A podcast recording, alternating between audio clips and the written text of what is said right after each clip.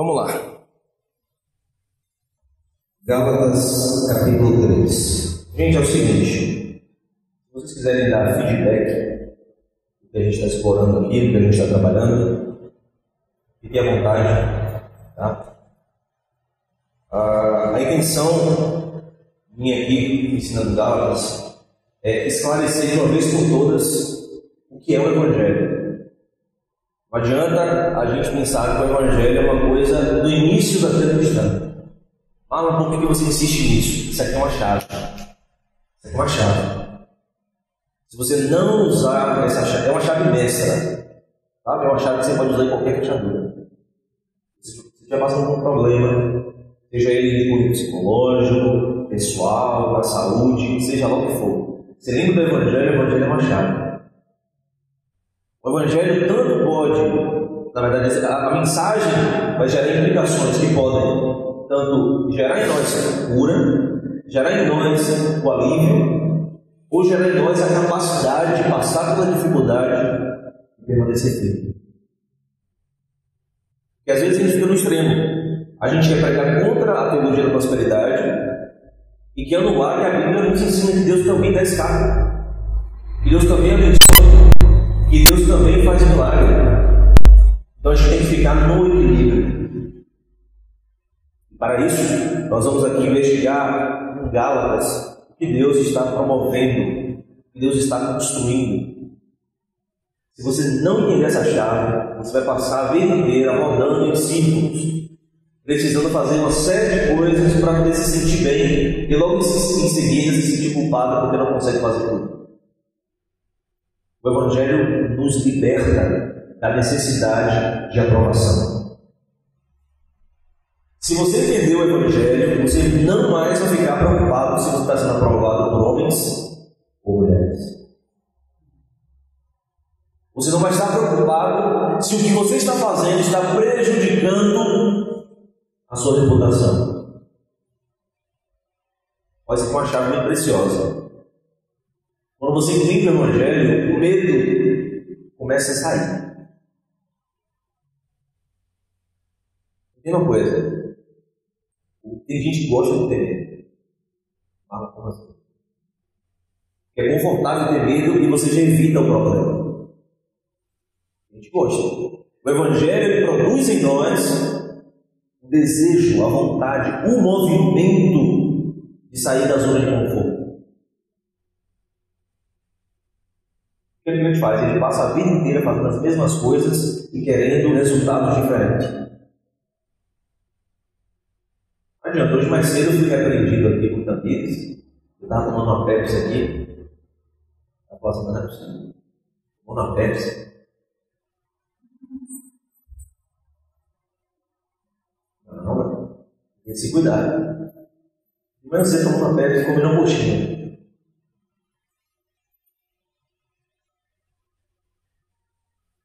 Se a gente continuar tendo as mesmas atitudes, os mesmos posicionamentos, vamos continuar tendo os mesmos resultados. O interessante é que a gente não entende que não é aqui fora, o lado de fora. E ficamos o tempo inteiro insistindo no lado de fora. É muito interessante, Davi também falou hoje. Conhece uma pessoa que para onde vai sai de mochila.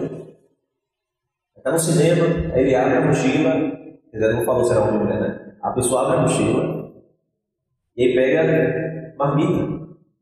Lá para o meu entender. E as marmitas são lá todas pesadinhas, todas no padrão da nutrição da pessoa. Então ele está disciplinado, focado. Rindo aí porque conhece alguém assim, né? Vamos lá. E tem um amigo que ele nessa pegada também. Qual é o ponto? Se a gente continuar insistindo em coisas do lado de fora. Ah, vou mudar agora minha, minha dieta. Não é assim que funciona. Primeiro você muda aqui, ó. Na mente. Se sua mente não mudar, não adianta. E você vai fazer uma semana e para. Não adianta você querer viver uma vida de santidade se você não mudar aqui dentro. Se continuar sendo um esforço que você precisa fazer para ser santo. É só isso. O esforço ele vem depois, não antes. Primeiro você sente aquele desejo, eu amo a pureza, eu amo, eu tenho paixão em ser santo. Aí sim, começa a mudar de dentro para fora. Você faz esforço só por fora sem mudar de dentro, você vai parar. E é chato e a gente continua fazendo as mesmas coisas e repetindo o mesmo ciclo. Porque não está entendendo o que Paulo ensinou em Gálatas. Eu fico imaginando Jesus nos dias de hoje, a gente querendo seguir ele, ele dizendo o seguinte: morreu um parente, alguém importante para a gente. A gente não vou lá, Jesus, ou deixa os mortos, quero os mortos.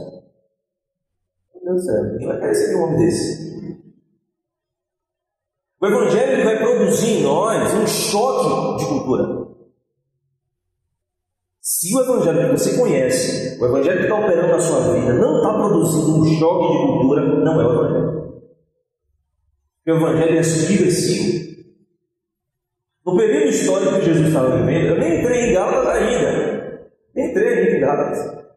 Mas a gente está na mesma coisa. Estamos trabalhando na mesma coisa. Vamos lá. No período histórico que Jesus estava vivendo, tinha alguns filósofos que ensinavam o seguinte: você só pode obter o conhecimento sozinho. Pode ser que um ou outro seja alcançado, mas a coisa acontece dentro de você sozinho. Magia do conhecimento, você ser iluminado, iluminada, é você sozinho. Sozinho. E o que Jesus faz? Jesus começa a andar no meio de multidões. Ele é a verdade e subverte o movimento daquele período histórico. Todo mundo estava ali ligado a Roma. Jesus vem e estabelece o reino e subverte toda a cultura. Ouviste que foi dito pelos antigos, eu porém vos digo. O Evangelho é subversivo. Que isso quer dizer? O Evangelho tem uma maneira diferente de pensar.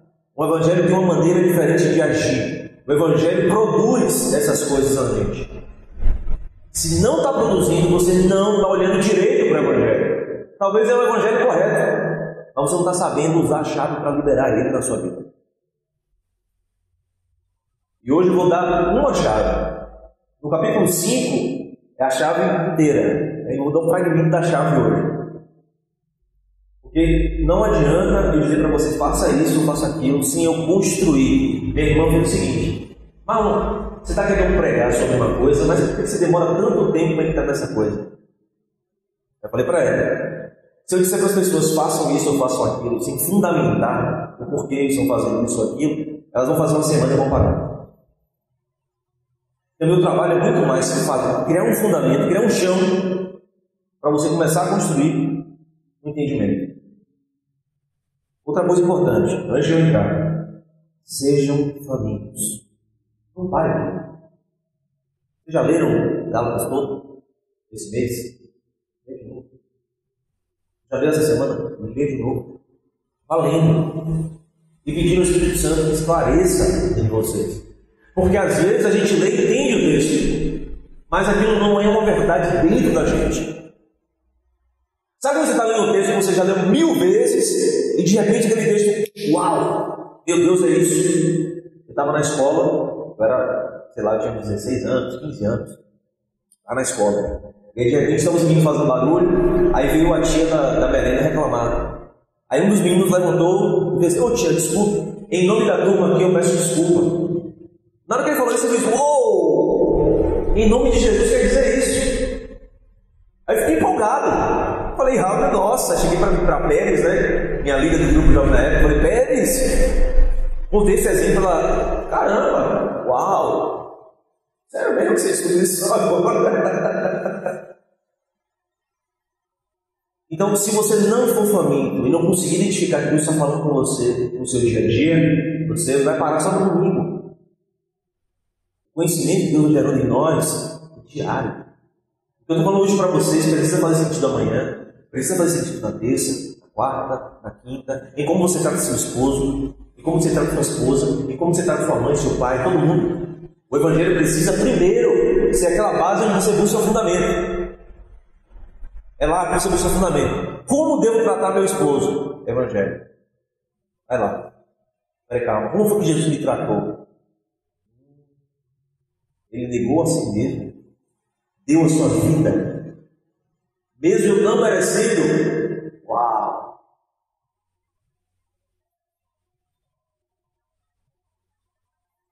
É dessa forma que nós devemos nos comportar em relação uns aos outros. A palavra de Deus fala o seguinte: submetei-vos uns aos outros. O que é isso quer dizer? Quer dizer que Jesus na sua vida é mais poderoso na vida.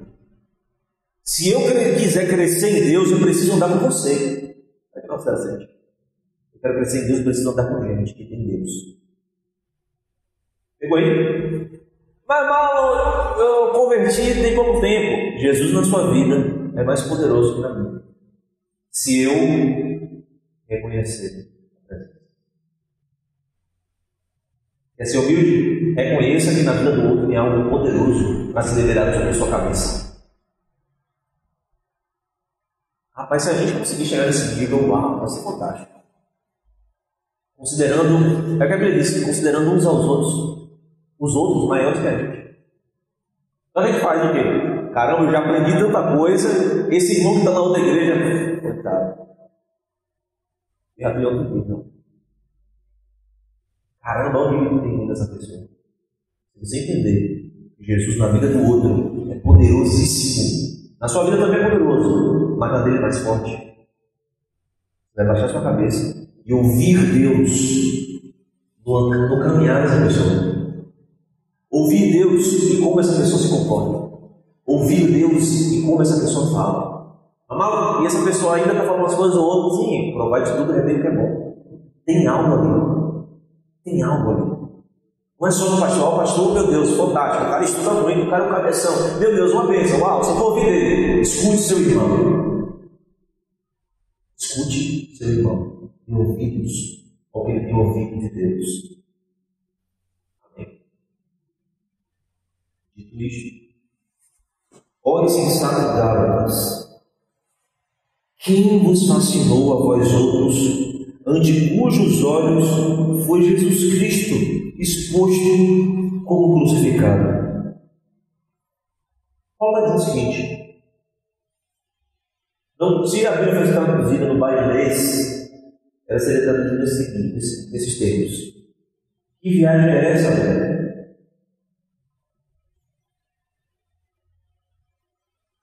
Como que vocês estão absorvidos, perderam a visão, ainda que Jesus Cristo foi exposto, mostrado para vocês como crucificado. Gente, aqui é preciso de toda a atenção possível. Qual a mensagem? A mensagem é que Jesus morreu. Juridicamente, você não é mais alcançado pelo pecado. E isso é fantástico. Juridicamente, Jesus rasgou toda a dívida que você tinha. Quando a gente vai para esse lugar, para estudar aqui, tem algumas dívidas em relação a Coel. E aí, quando eu fui falar, passar o nome da, da, gente aqui, aí a pessoa fez assim: Ó, tem umas contas aí que precisa pagar. Aí eu falei: Rapaz, não vou pagar não. Porque juridicamente, eu não precisava pagar. A força do contrato, aquele papelzinho do contrato de aluguel aqui, a força do contrato dizia que eu não tenho por que pagar. Quando Jesus morreu na cruz por você, havia um contrato dizendo que você precisava pagar pelos pecados que você cometeu e por você ter nascido em pecado. Aí Jesus morreu.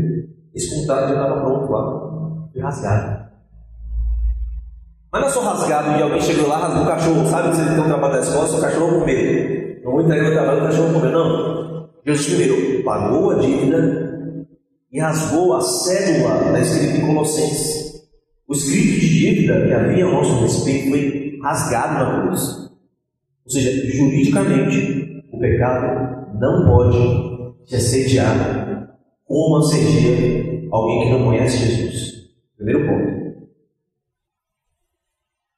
Juridicamente, você não será culpado pelos seus pecados, por causa do sangue de Jesus. Marlon, então, agora vou pecar à vontade.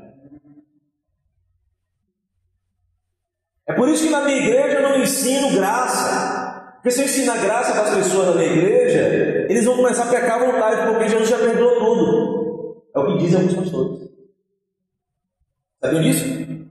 Um pastor fala isso, eu não vou ensinar graça na minha igreja, porque se ensinar, todo mundo vai demandar. O pessoal vai pecar, vai ficar à vontade no pecado. No próprio Gálatas, Paulo vai construir o argumento dizendo: peraí, calma. Se a graça que me libertou, que me salvou, não é a graça que me transforma, está tudo errado. Ou seja, eu preciso confiar na graça de Deus, ensinar a graça de Deus, para você não pecar mais. Não contrário. Porque se você continuar pecando, você está construindo aquilo que você já derrubou em Cristo. Mas vamos lá. A mensagem de Paulo qual foi? Cristo e este crucificado. Por que isso é importante? Já pararam para pensar nisso? Quantos de vocês aqui já meditaram sobre a morte de Jesus? Para quem não está fazendo isso, ou quem nunca fez, ou quem já fez algum dia, eu aconselho você fazendo, fazer isso assistindo o filme de Mel Gibson. Coloca o filme, o filme de Mel Gibson, assiste, fica meditando. Por que foi necessário Jesus morrer? Morrer uma vez. Fica assistindo, pensando, era para ele estar ali. Nosso pensamento tem que ser sempre esse, era para ele lá. Mas ele me substituiu. Calma. Se ele me substituiu na minha morte, quando ele ressuscita, eu ressuscito junto com ele, juridicamente. Está entendendo? Da mesma forma que Jesus voltou dos mortos, eu morri para o mundo e estou de volta, novo. Amém? Juridicamente.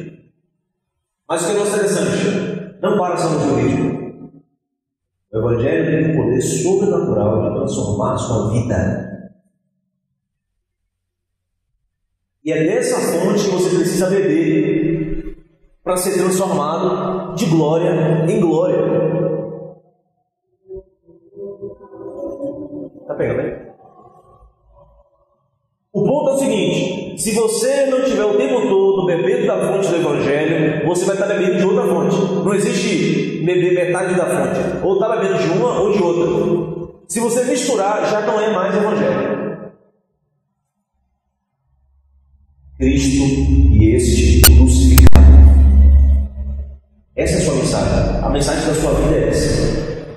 Cristo, Cristo e este crucificado. Essa é a mensagem da sua vida.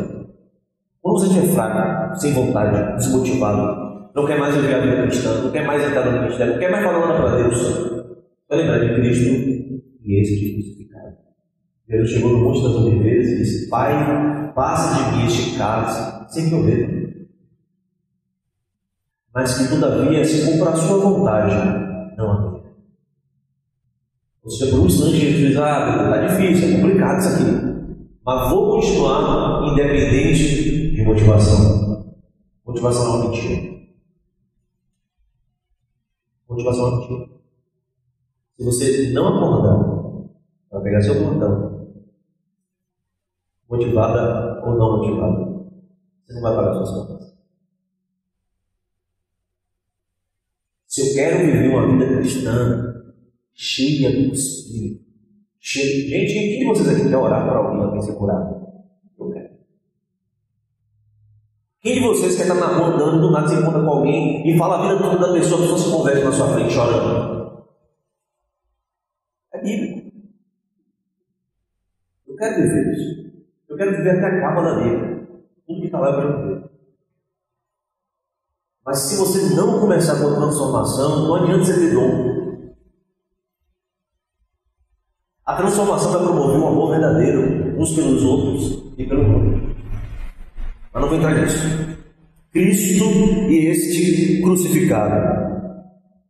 Vamos lá no Baianês ainda, verso 2. Eu só quero saber da coleta.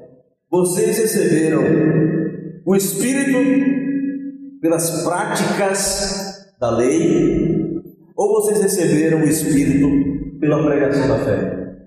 Isso aqui é forte. Velho, isso é muito importante. Isso é muito importante.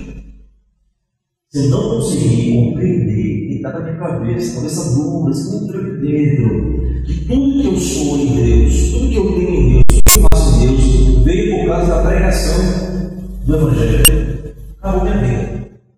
Eu vou continuar o tempo todo me esforçando para ter identidade. Eu vou me esforçar para me sentir em paz com Deus. Eu vou me esforçar para poder ter uma vida santa e vou sentir um peso terrível. Não vou ter prazer. Vocês entender isso? Como é que eu recebo o Espírito Santo? Causa da pregação, alguém pregando e você crendo. Alguém pregando a verdade e você crendo. É assim que você recebe o Espírito Santo. É desse modo. Não porque você se preparou. Ah, eu me preparei, eu jejuei. Eu, eu li a Bíblia tantos capítulos. Eu vi de um contexto que a gente se preparava para receber o batismo do Espírito Santo. Jejuava, ficava orando vários tempos até que o Espírito Santo viesse. Mas a Bíblia diz o seguinte: quando um filho pede ao pai um pão, ele não dá uma pedra. Quando o filho pede um peixe, o pai não dá uma serpente. Quanto mais o vosso Pai Celestial, quando vocês pedirem o Espírito Santo. O Espírito é uma necessidade. O Espírito não é você ficar bonitinho, estou cheio de poder ou fazer alguma coisa. O Espírito Santo é uma necessidade. Se você quer viver uma vida santa de Cristo, você precisa do Espírito. E como é que você recebe o Espírito? Pela palavra da pregação. Não é nenhuma obra que você faz, não é nenhum trabalho social que você faz, não é nenhum esforço que você fez. É por causa de você querer em uma mensagem. Então, se vocês receberam o Espírito porque acreditaram em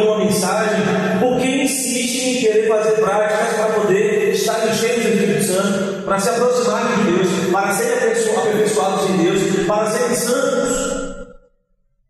É isso que Paulo está dizendo. Vocês são insensatos que, tendo começado no Espírito, agora estejam tentando vos aperfeiçoar pela carne? Gente, eu não sei como é sua vida de oração. Mas sua vida de oração não depende só de você. Por você crer, é tudo aqui, gente, é tudo aqui, ó. Se você não viver isso, você vai continuar fazendo esforço e nada vai acontecer. É tudo aqui dentro. Por isso você precisa meditar nas escrituras, velho. Não adianta vir para o culto, ouvir uma palavra e depois ficar pensando um dia, dois, é pensar nela para sempre. É pegar o texto bíblico e ficar pensando, rapaz, deixar ele entrar na sua mente cara lê o jornal. Em, o que não será assim? A gente lê o jornal. É, é, antigamente se lê jornal, não sei se é de vez em quando eu leio jornal de papel. Eu abro lá e tem a notícia dizendo: no bairro X, a criminalidade está muito alta, muitos assaltos. Na mesma hora eu acredito que não vou mais lá. É assim com você? Mas a gente lê a verdade bíblica, está dizendo que nós nos aperfeiçoamos pelo Espírito, o que a gente faz? Não faz. Por quê? A mente ainda está conectada com a cultura. O Evangelho é subversivo. Quando os comunistas começaram a, a pregoar a sua palavra aqui no Brasil em 1940, se para a memória, 1940, aí evolui até 1960, para a memória, e a presença deles em apresentar um mundo melhor, um mundo superior, uma coisa mais elevada, uma sociedade em que todo mundo é igual, vive bem. Mas, não, é isso aí. Muita gente começa a acreditar e se movimentar de acordo com isso. Aí o cara ouve a palavra de Deus, ele esquece na mesma hora. E por que, que isso acontece? Quando alguém ouve uma ideologia, ele pensa, rapaz, isso, isso faz todo sentido. Vou me dedicar a isso. Talvez eu tenha errado nas datas, vocês pesquisam depois. Mas se você ouve uma ideologia, um projeto político, na semana saiu na, no podcast do Podpah, Lula foi lá, e ele falou o seguinte: Eu estou com tesão danado de consertar o Brasil, eu estou com tesão danado de consertar o Brasil. Isso aí saiu no manchete tocando. Aí o jovem, né, meu Deus, olha o que ele falou. Esse cara vai salvar o mundo. O Barack Obama disse que ele era o cara. Esse cara é o cara. Então não tem como. Esse cara que vai salvar o Brasil de Bolsonaro. Aí o cara escuta: Olha só, eu, em 2026, vou entregar o carro. Meu Deus, é o Salvador da Pátria, é lindo. A gente acredita em homens, mas não confia na palavra até a morte. A gente precisa se converter todo dia um pouquinho. O cara vai lá e estuda, estuda, né? É, faz um curso, sei lá, um curso de auxiliar de enfermagem. E a técnica. Ela vai fazer uma função. É uma técnica. Tem que fazer daquele jeito. E a pessoa vai lá e obedece. Daquele jeito, certinho. Para poder dar certo, para funcionar. E quanto mais ela faz, quanto mais ele tenta, melhor vai ficando. E o que a gente faz? Ele ora um dia, não acontece nada. Ele para. Por que, isso acontece? Porque nós estamos dando muito mais atenção ao que a cultura tem a nos dizer. Estamos mais meditando no que a cultura está nos ensinando do que no que a Bíblia está dizendo. Irmão, Deus não está preocupado com a economia, não, sabe disso? A gente está preocupado se vai ter emprego, já pagar nossas contas, a gente está preocupado, mas Deus não está preocupado com isso. Porque Deus tem a história em suas mãos. E se Deus quer movimentar algo na história, Ele vai arranjar recurso para a gente fazer o que deve ser feito. Isso não significa que eu vou ficar na minha casa de braços cruzados, vou fazer alguma coisa. Mas não posso confiar na economia. Recentemente o Bitcoin caiu para 62 mil pontos. Né, mil dólares, não sei agora, falou. 62, né? O pessoal, meu Deus, acabou o mundo, o Bitcoin está acabando. Não confia na economia.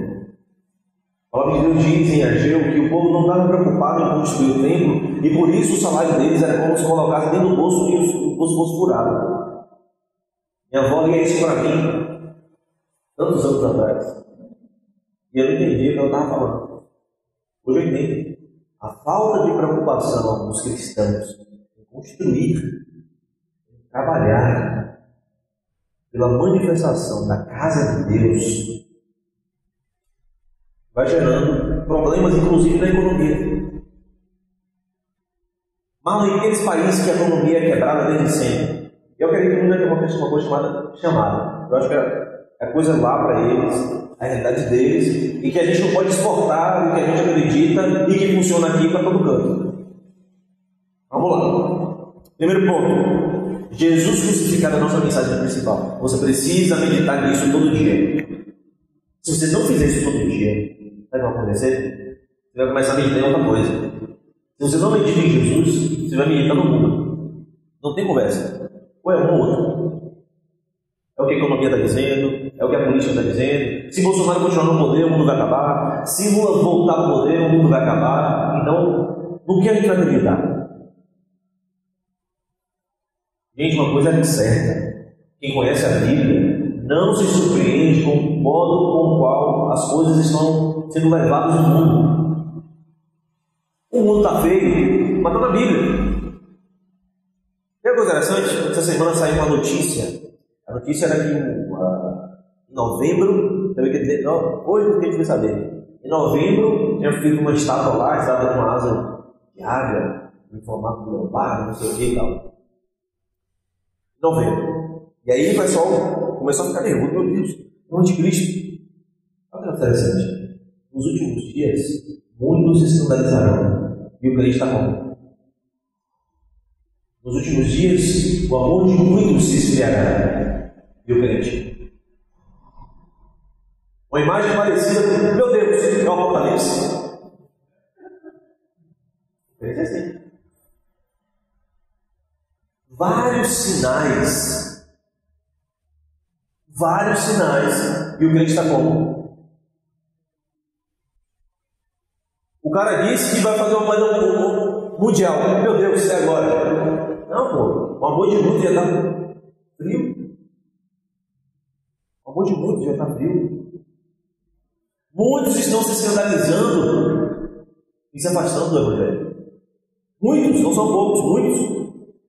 Apesar do número crescente de pessoas que entram na igreja. Eu não sei se esse número crescente é o número de pessoas que converteram de verdade, ouvindo o Evangelho. Mas o número de crentes está aumentando. problema é se nós temos um número de clientes tão alto, porque não temos um nível de transformação parecido, a conta não fecha. E o que eu estou tentando trabalhar com vocês nesse lugar é a ideia de que nós precisamos ter o Evangelho no centro das nossas vidas. Então, se eu comecei pelo Espírito, como que eu vou começar agora a trabalhar na minha força pessoal para produzir transformação? Não tem como. Você vai se cansar vai começar, você vai parar, vai perder a motivação. Vai orar um, dois, três dias, uma semana, duas, parou. Vai ficar nesse ciclo para sempre. Esse ciclo vicioso. E uma coisa, todo mundo, todo mundo tem vícios. O cérebro precisa de vícios. Sabe disso? O que é, o que é o vício? Ele é uma, uma rede neural na sua cabeça que é a formação de um hábito. O vício é a formação de um hábito. Irmão, aprenda a formar hábitos saudáveis. Como é que você faz para ter um hábito saudável? Repete ele até que. Sem vontade, vai lá. Mas hoje não tem como porque eu estou ah, cansado. Vai lá. Já é uma pessoa que não tem condições, mas ela dá um jeito e vai lá comprar um máximo de cigarro. Eu conheci, eu conheço uma pessoa que ela fumava vários maços de cigarro durante o dia, desempregada. Como que essa pessoa conseguia comprar vários maços de cigarro desempregada? E aí uma moedinha, outra, outra, daqui a pouco tem dinheiro, um maço de pau. Ó, o que é todo fumando? O problema é que a gente dá muita desculpa para o que é bom, para o que tem virtude, para o que é prudente. A gente dá muita desculpa. Não, vou fazer não. Por quê? Por quê? Por quê? Por quê? Por quê? Então, em primeiro lugar, a mensagem de Cristo e este crucificado. Essa é a mensagem da sua vida. Essa é a mensagem que gente salvou. Essa é a mensagem que está transformando sua vida de pouco em pouquinho. É essa mensagem, não é o seu esforço. Essa mensagem misturada com seu esforço produz transformação. Quem pegou isso? Se você tiver só o esforço sem a mensagem, acabou. A força para fazer vem da mensagem. A transformação que acontece vem da mensagem. O Espírito, ele chega pela pregação da mensagem. Então não sejam todos tentarem se aperfeiçoar assistindo vídeo de cult na internet. Você não tem como ser mais espiritual assistindo vídeo de cult na internet. Porque toda vida espiritual é espiritual. Na verdade, a vida espiritual é espiritual. Nunca parei de pensar E não significa que toda ferramenta e estratégia tem que ser espiritual. Então, se tem que ser espiritual, nada melhor do que ser guiado por aquele que é o próprio Espírito. Só entendendo isso, gente? Eu estou me fazendo claro, né? Mais claro possível. Vamos lá. Aí ele fala assim: Terá sido em vão que tantas coisas vocês sofreram, se na verdade foram em vão? Olha que interessante. Os caras passaram por diversas dificuldades por causa do Evangelho, do verdadeiro Evangelho. Eles passaram diversas dificuldades, sofreram. E isso deveria produzir neles convicção de que eles estavam no caminho certo. Não é interessante isso? O problema é que quando a gente começa a sofrer, a gente quer parar. Gente, o Evangelho começou a me levar por um caminho que eu estou só sofrendo, só tomando uma retada na cabeça. Eu me tornei prego e agora todo martelo tem que acertar na cabeça.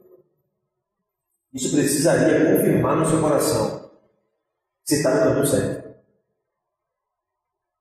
Você está nem aí para o Evangelho, tudo funcionando. Você começou a se preocupar com o Evangelho e colocar o Evangelho no seu coração, na sua vida, na sua família, começou a dar um monte de coisa errada. Você está no caminho certo. É natural. É, o diabo ele vai avisar a gente. Ele não consegue. Ele é um cara muito inteligente, mas ele não consegue. Sempre avisa para a gente que a gente está no caminho certo. Sempre. Paulo pega uma balsa precisa ir para Malta. Tempestade, do nada. Os caras jogam Paulo no mar, acabando a tempestade. O objetivo era Paulo. Então, praticamente queria cair no mar, meu Deus, agora foi. Deu tudo certo. Chega em Malta, toma picada de serpente. Meu Deus, é o mundo para raio. Onde o cara vai, tem raiva dele. O diabo não consegue se conter quando você está no caminho certo.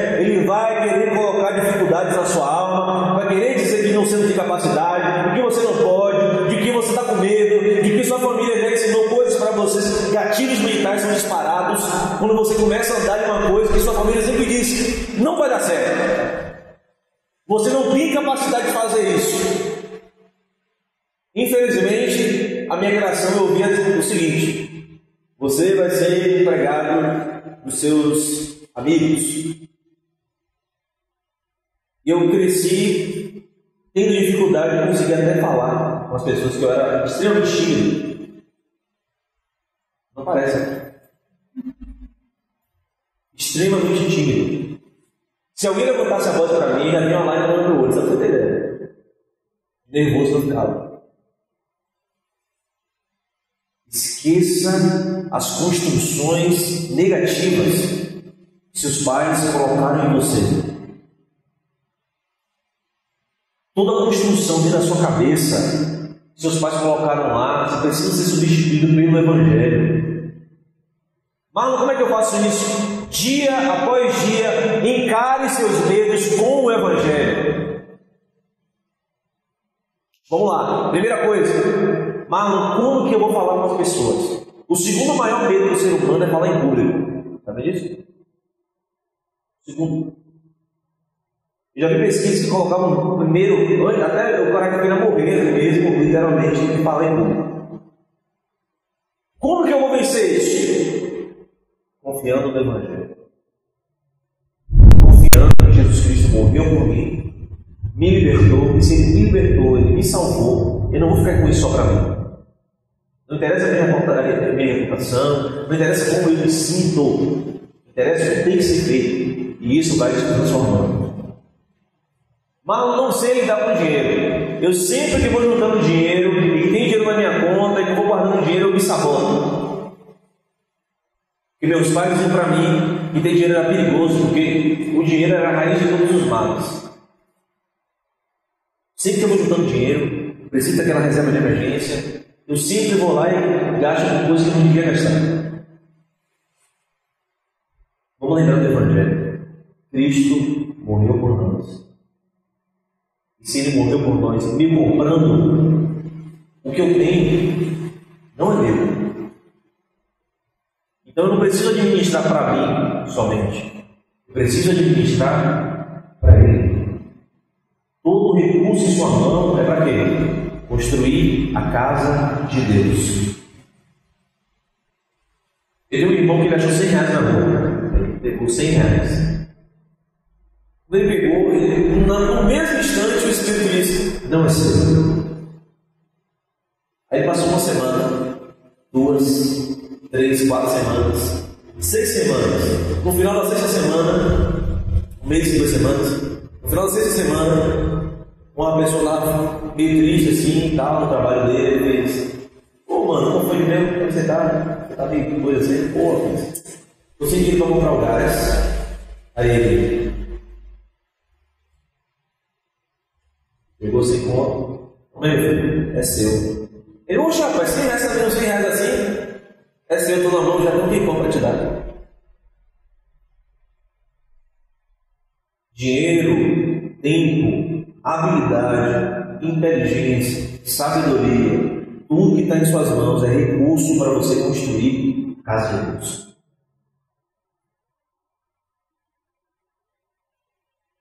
Amém? Recurso é para isso. Você está preocupado, ah, porque eu vou juntar dinheiro, porque eu preciso. E é só isso que passa na sua cabeça. Ah, não, Deus sabe a necessidade que nós temos. E não é errado a gente pegar dinheiro que a gente tem e comprar coisa para a gente, não. Não é pecado, não. O problema é, tudo que está em sua mão, o centro é você? Se tudo que está em suas mãos, o centro for você, você ainda não entendeu a mensagem do Evangelho. Que é um Deus Gente, Deus, o cara que criou tudo, o dono da zorra toda, dono de tudo, ele vem morrer por você. Quem é você no jogo do bicho? Na fila do pão. É uma mensagem, que ousadia. Gente, o Evangelho é uma mensagem doida. Como é que Deus, que não precisa de você, morreu por você? Mas ele morreu. Interessa se precisava ou não. O que importa é que ele morreu. E se ele fez isso, por que eu não posso retribuir toda a minha vida para ele?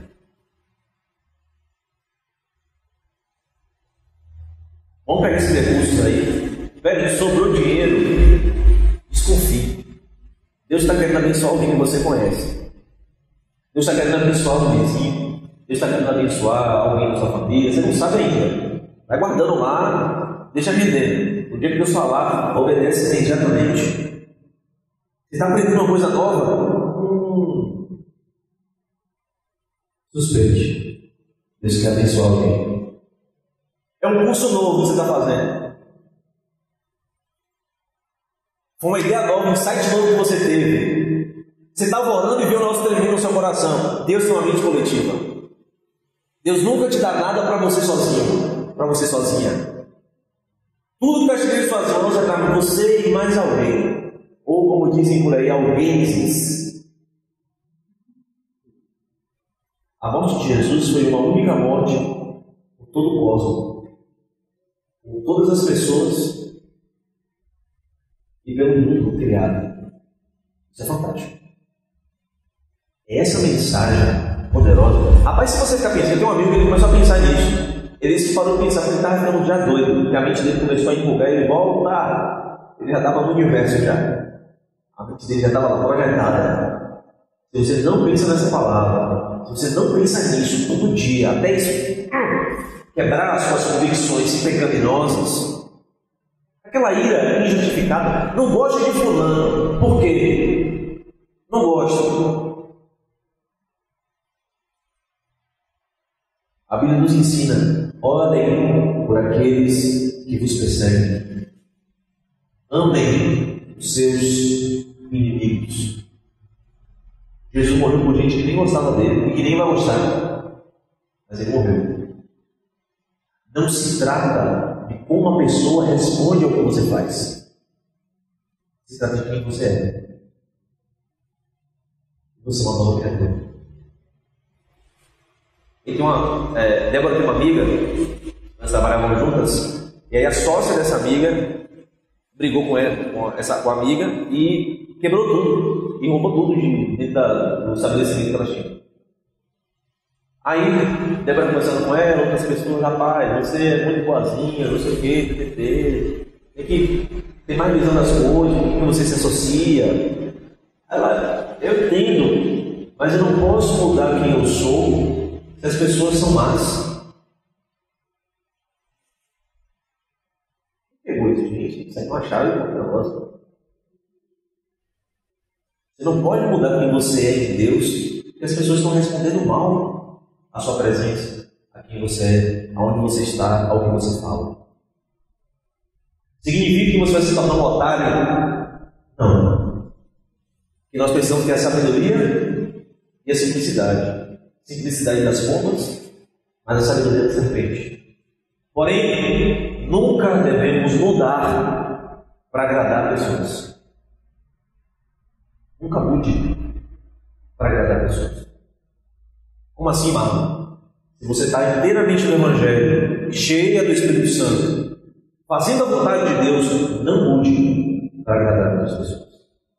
O que importa é agradar a Deus e não a homens. Vamos lá. Estou falando já 40 minutos. Pois aquele, pois, que vos concede o Espírito e que opera milagre entre vós, porventura faz isso pelas obras ou pela pregação da fé? Eita, que maravilhoso. Eu queria falar até o verso 15, mas não vai dar. Está do tempo, né? O tempo que a gente está aqui. Não vai ter como. Porque nosso maravilhoso. Aquele que vos dá o Espírito e aquele que opera milagres entre vocês, ele faz isso porque vocês se esforçam. Ele faz isso porque vocês têm uma boa conduta. Porque vocês creem na palavra. Mais presente. A gente vê milagre porque crê na palavra. A gente recebe o Espírito porque crê na palavra. Somos salvos porque cremos na palavra. E por que a gente vai mudar a estratégia na de sermos transformados? Não mude a estratégia. A estratégia é mesmo. A vida é espiritual. A vida. Não vou dizer nem a vida cristã. A vida, viver de verdade, é espiritual. Menos pecado. Vida espiritual. Quer por mais que ele isso façasse para a glória de Deus postura por postura, como você pensa, o que você fala, como você fala, como você anda. Se você abraça os outros, se você dá palavra, se você só ouve. A gente tem que aprender, e nem sempre é para a gente falar. Muitas vezes é só para a gente ouvir.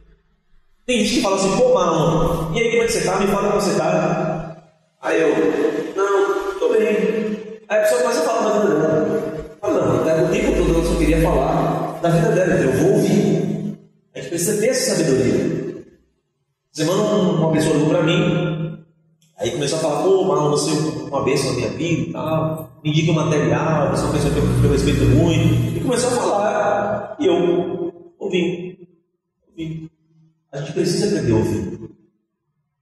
E muitas vezes alguém chega para a gente para contar alguma coisa e a gente quer dar a nossa versão de como a gente entende as coisas.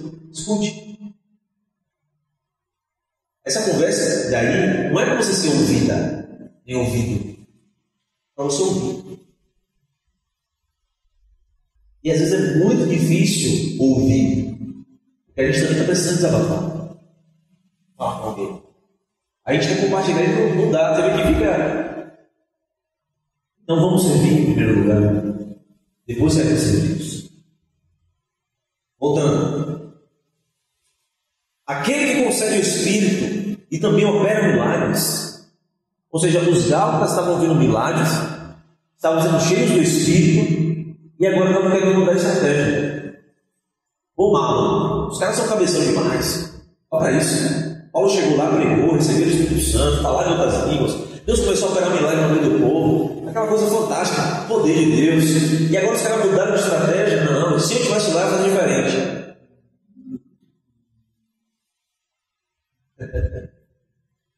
Engraçado, né? A gente está lendo já. A gente assiste um filme. E é engraçado o filme.